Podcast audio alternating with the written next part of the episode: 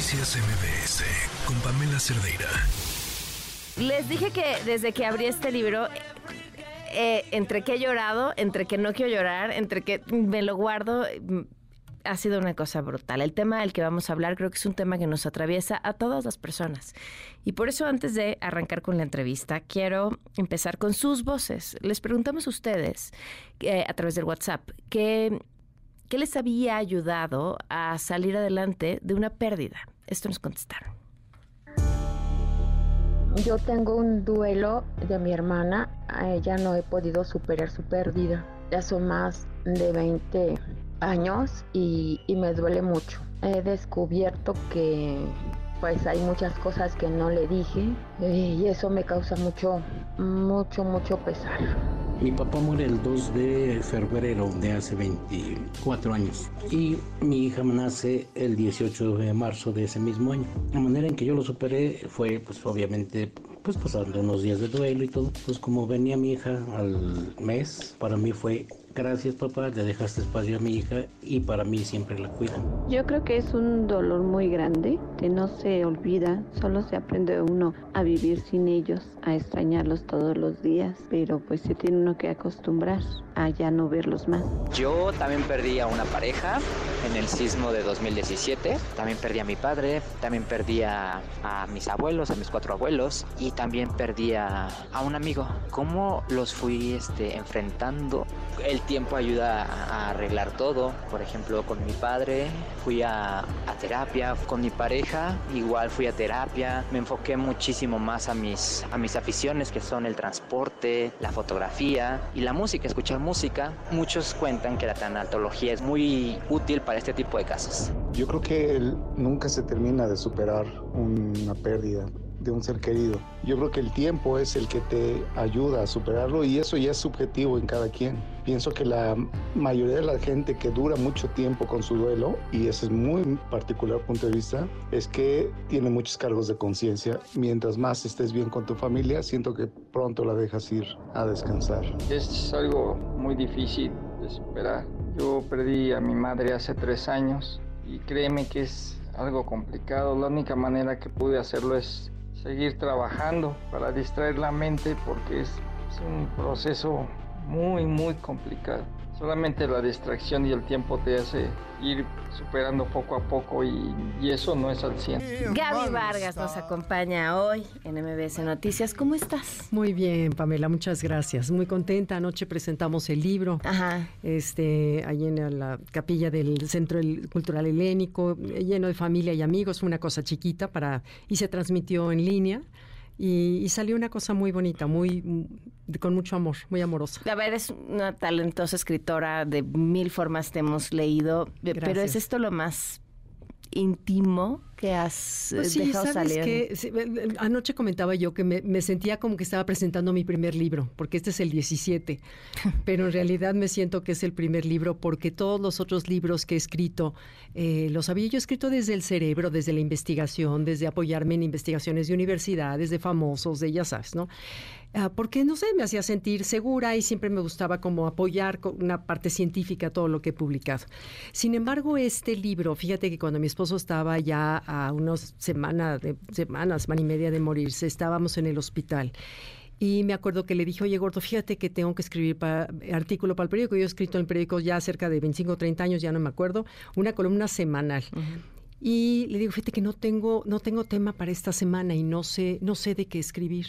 Y me dice, Pablo vieja, ¿por qué no escribes de, de, ti, desde tu corazón? Me dice, cuando lo haces, lo haces tan bonito. Me dijo, prométeme que lo vas a hacer, que ya no vas a escribir de la cabeza. Y, y le dije, te lo prometo. Y este libro es una, es un, pues una promesa cumplida. Eh, realmente es un libro que no solamente está escrito sin una armadura, porque uh -huh. es, es, es, muy, muy fácil protegerte atrás de armaduras, sino está escrito así que sin ropa y sin piel. Entonces es, es, una carta de amor, Gaby, también. Es un, es un libro, es un homenaje al amor y a, a um, compartir cómo de verdad un amor verdadero sí existe y uh -huh. duramos 54 años de novios y 50 de casados, felizmente casados, y el amor es lo que hace superar el dolor.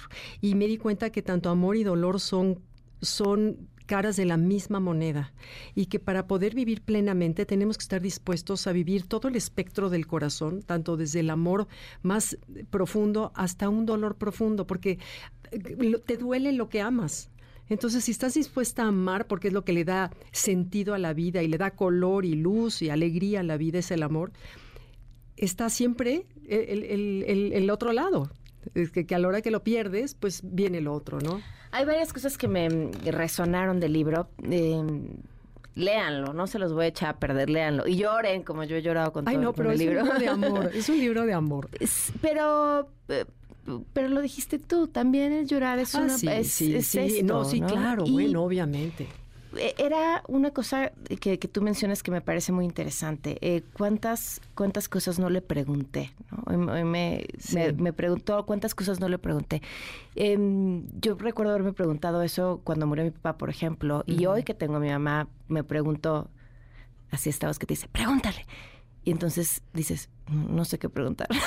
sí, ¿sabes qué? ¿Qué, habrías Mira, yo, yo, también no se me hubiera ocurrido, sino que me apoyé con una tanatóloga y ella saliendo de consulta fui a comer con Pablo, mi esposo, que fue de las últimas comidas que tuvimos aquí en México. Y me dice, porque tuvimos que irnos a un hospital fuera, porque aquí en, pandemia no estaban haciéndose trasplantes, entonces nos tuvimos que ir una, a un hospital fuera.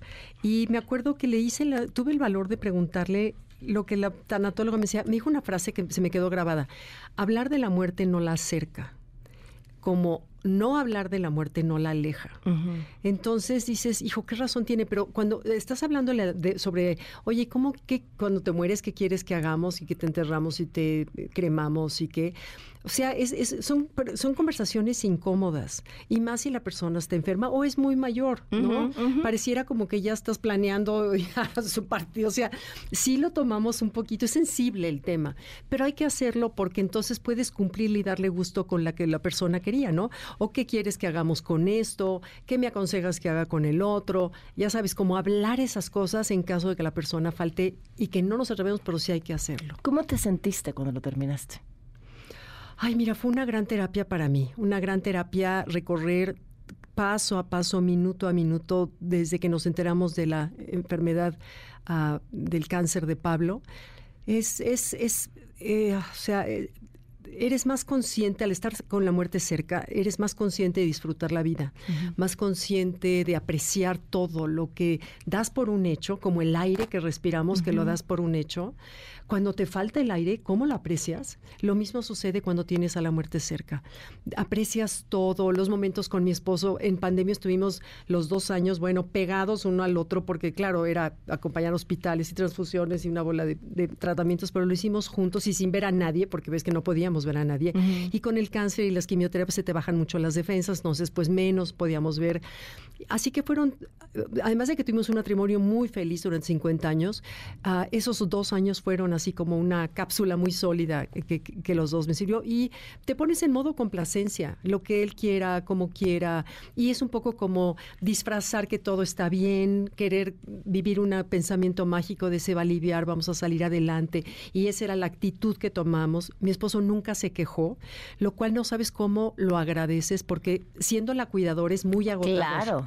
Es muy agotador con todo el amor que lo haces simplemente estar en el hospital sin hacer nada durante todo el día, regresas a tu casa en la noche hecho un hilacho. ¿Por qué? No sé, pero desde la energía del hospital no es la misma la energía de un hospital de cáncer a un cunero. claro. Es, otras energías que se te contagian y se te pegan. Y, y, las noches, y o sea, la angustia, la enfermedad, en fin, entonces es muy agotador. Y cuando te toca la suerte de tener un buen enfermo, como me tocó con Pablo, que nunca se quejó. Bueno, Pamela, tú no sabes lo que yo agradecía y la actitud es tan importante. La historia de las enfermeras. Eh, no es que no, se las vamos a contar, la tienen que leer, pero no, sí se las eh, contamos. es que es precioso. Pues de veras cómo la vida es, ese karma de que tanto hemos oído hablar. Mi esposo y yo creamos una fundación eh, para ayudar a las, a las hermanas de la caridad que tiene una fundación, una escuela que se llama Instituto Marillac, hace 70 años para enfermeras. Ellas preparan enfermeras licenciadas de enfermería. No, no saben cómo salen de esa de ese instituto salen como gotitas de agua siempre alveando con una preparación muy sólida, muy bien. Pero resulta que cuando las conozco estaban a punto de quebrar porque no tenían un centavo para variar. Entonces creamos, mientras mi esposo y yo invitamos a unos amigos eh, y creamos la fundación. Ajá. Y eso te estoy hablando ya hace, no sé, 10 años. Y ya muchas enfermeras se han graduado y salido gracias al apoyo que la fundación les hemos dado a ellas. Bueno, pues resulta que dos, en dos ocasiones entramos al hospital inglés, una en emergencias y la otra para una operación de Pablo. Y las enfermeras que lo atendieron son las enfermeras que, que le apoyamos la fundación a pagarles la carrera y a pagarles el, el, título. ¿Sabes que les cobran 8 mil pesos la UNAM para darles el título? Dime qué enfermera que acaba de salir del estudio tiene 8 mil pesos para pagar un título. Entonces, bueno, la fundación los apoya y de pronto pronto nos tocan unas niñas lindísimas y Pablo siempre tenía la amabilidad de siempre tener un comentario amable con las siempre les preguntaba, ¿y dónde estudiaron?